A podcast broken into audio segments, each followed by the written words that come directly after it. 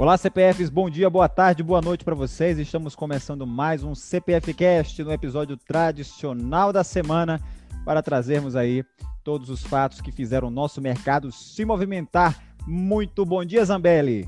Bom dia, Yuri. Bom dia, CPFs. Vamos para mais um episódio tradicional aqui do nosso podcast. Vamos falar sobre o panorama geral que o negócio parece que deu uma azedada, Yuri. Vamos falar também um pouquinho da Oi, que realizou a venda e da sua parcela na Infraco e vai fazer uma reunião, vai ter aí uma, uma call terça-feira para falar sobre planejamento estratégico. Então vamos falar um pouquinho da Oi também. E depois o Zambelli News e as melhores e piores da semana. É isso, pessoal. Indo agora para o primeiro ponto, panorama de mercado. Vamos agora ver como é que nós fechamos o mercado esta semana. No fechamento semanal do Ibovespa, nós tivemos o Ibovespa abrindo em 127 mil pontos, né? Fechou ali, fez a máxima dele não muito distante, né? Ele abriu 127.621, a máxima foi 127.632, uma diferença aí de 11 pontos apenas. A mínima foi em 124.310 e fechamos em 125.427, uma queda em percentual de menos 1,72%. Zambelli, nos traga mais informações do porquê do Ibovespa ter fechado desta maneira essa semana.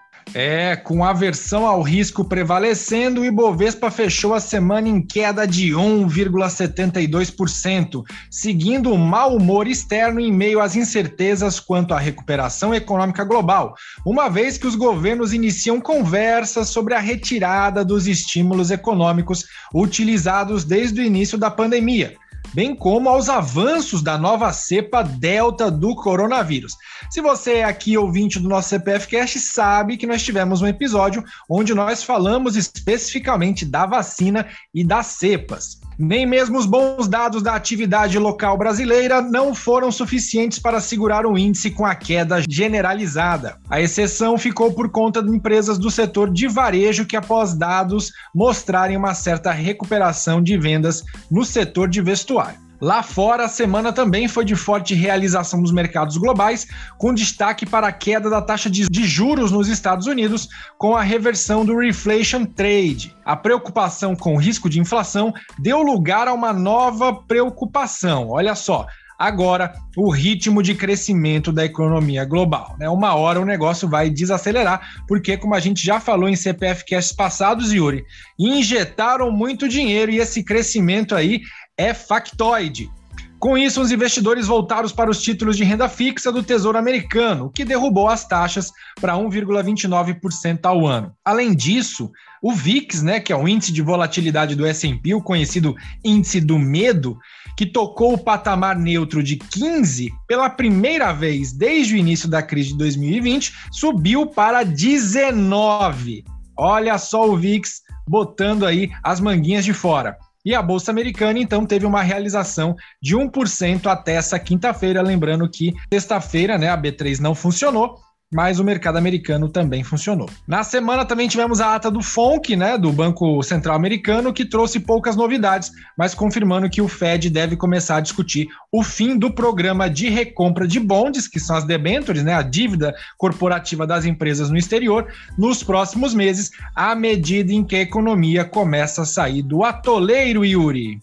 Perfeitamente, Zambelli. E seguindo justamente a lógica inversamente proporcional que o nosso índice tem em relação ao dólar. O dólar fechou a semana com a baita de uma alta. Abrimos a semana em 5,6, uma máxima em 5,32, a mínima não perdeu os 5,6, né? E fechamento em 5,26.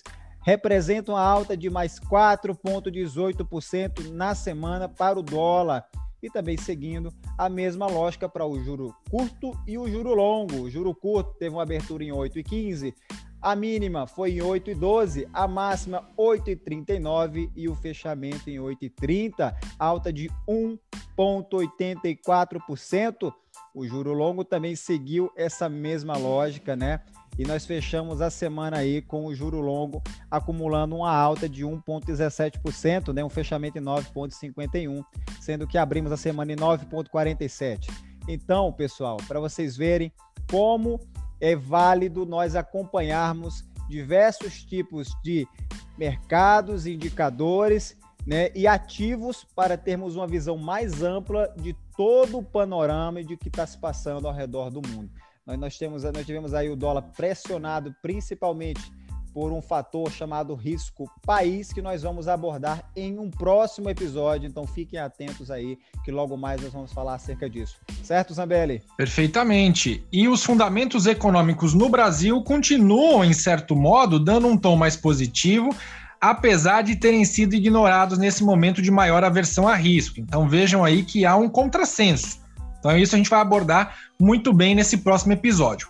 Os dados da inflação começaram a demonstrar uma leve desaceleração, mas bem leve mesmo, com destaque para o IGPM, que ficou em 0,22, e o IPCA também ficou abaixo da expectativa, caindo aí para 0,53% ao mês, o que é bastante elevado ainda. O que a gente pode falar é que com os cenários de risco para a inflação, que como vem sendo em linha com a avaliação do último Copom, provavelmente na próxima reunião os juros ainda podem subir mais uma escalada de 0,75 pontos percentuais, Yuri. Então, ficar de olho aí, porque realmente a gente sabe que a tríplice coroa ela é verdadeira, né? Ibov, juros e dólar andam ali em linhas um com os outros. Feito o panorama de mercado, vamos para o nosso primeiro intervalo de 10 a 15 segundinhos, a gente está de volta.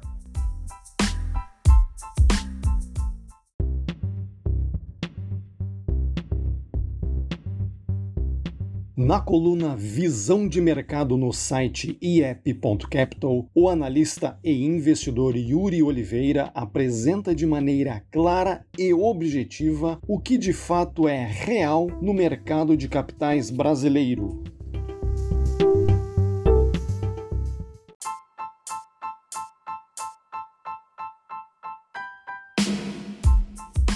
Voltando no nosso intervalo neste segundo bloco, agora vamos falar sobre os próximos passos da Oi. E quem melhor para falar do que aquele que manja da análise fundamentalista e acompanha de perto todo o case, meu amigo Rafael Zambelli. Bala na agulha.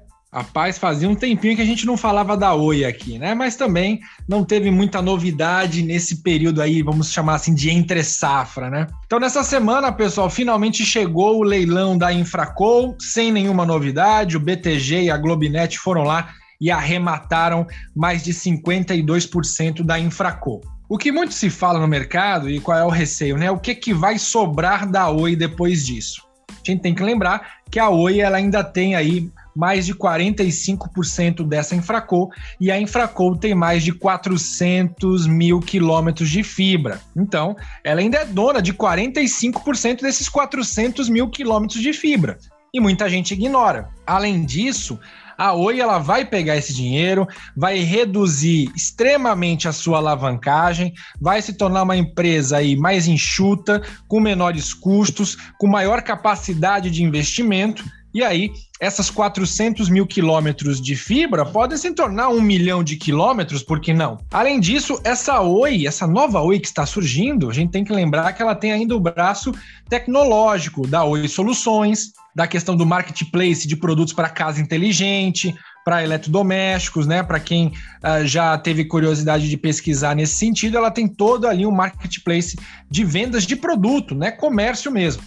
Além disso, ela vai atuar tanto no segmento pessoa física quanto pessoa jurídica. Né? A importância é confiar no plano de recuperação judicial, que porventura, provavelmente, isso deva ser anunciado em breve, né? Nós lembramos que terça-feira vai ter a reunião, né? Vai ter a call com relação aos próximos passos da Oi, né, de 2022 até 2025, e provavelmente nós já vislumbraremos a Oi saindo da recuperação judicial após ela pagar aí a maioria dos credores, né, pagar toda a sua dívida, reduzir a alavancagem.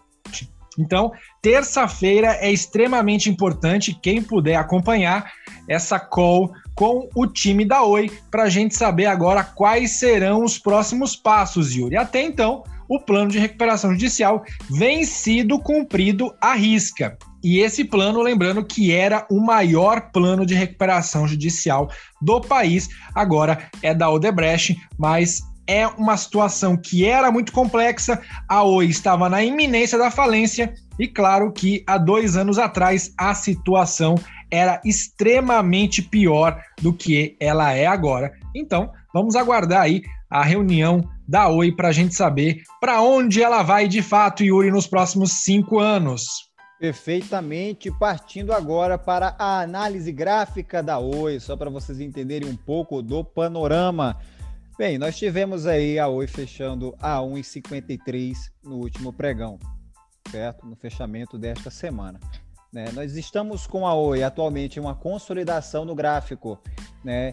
Com base nos dados do gráfico diário, nós podemos dizer que dentro dessa consolidação, o rompimento dos 1,50 com força vendedora, ou seja, o rompimento no sentido da queda, automaticamente projeta um alvo em 1,32. Então, atenção, porque nós estamos bem mais próximos do rompimento no sentido da queda do que o rompimento no sentido da alta. Mas como no mercado financeiro nem tudo são flores e às vezes uma projeção pode estar incorreta, né, nós também temos aquela leve possibilidade da Oi romper no sentido da compra, ou seja, com força compradora, os touros deram uma chifrada aí né, nos ursos e mandar eles para o espaço.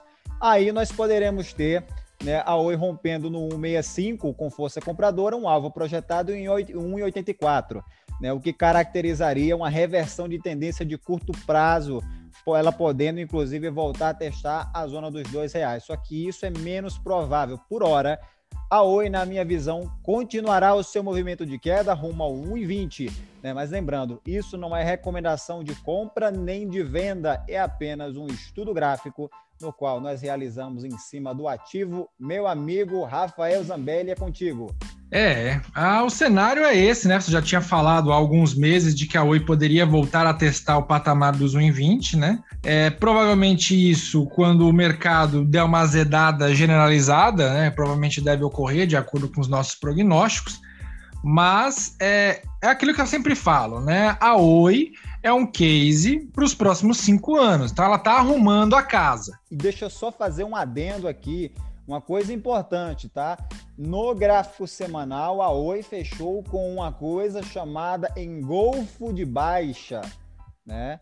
Então nós tivemos aí uma semana anterior positiva e esta semana foi uma semana bem negativa, onde acumulamos uma queda de 4,38% e ela engolfou o candle dessa semana, engolfou o candle anterior, que era um candle de alta, caracterizando justamente essa figura que mencionei. Perfeitamente. Então, é, ela está arrumando a casa, está fazendo o seu dever de casa, que era de fato consertar a bagunça que foi feita por gestões ruins ao longo aí de 6 a 10 anos, e é esperar agora o que, que vai acontecer com ela. Né? A gente tem que confiar no planejamento que foi feito. Né? Tem uma equipe toda competente lá para fazer o negócio acontecer, mas a gente tem que ficar é, ligado que além do risco de falência, que hoje, na minha visão, já é, é passado, já é deixado para trás, nós temos o risco sistêmico, né? Que nós vamos abordar melhor no episódio que nós vamos falar de risco país. Mas tirando isso,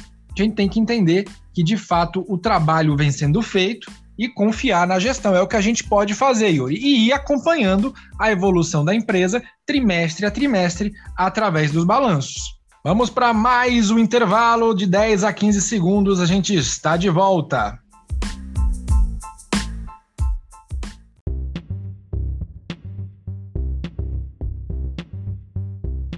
Na coluna Fato Relevante do analista e investidor Rafael Zambelli no site iep.capital, você tem acesso às principais notícias emitidas pelas empresas listadas na B3, a Bolsa de Valores brasileira.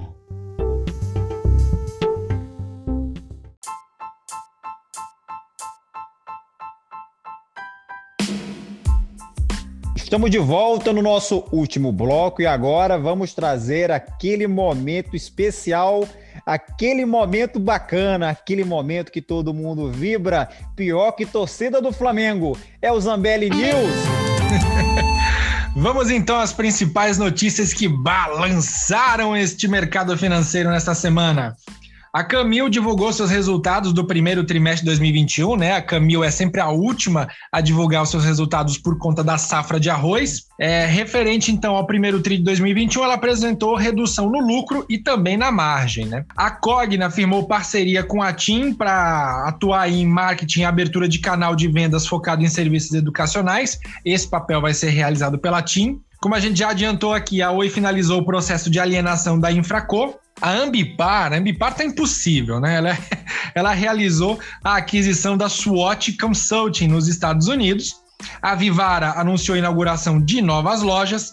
A Minerva precificou dívida no exterior. A Ambipar adquiriu também a Sabtec, empresa com foco em atendimento aí emergencial ambiental em rodovias.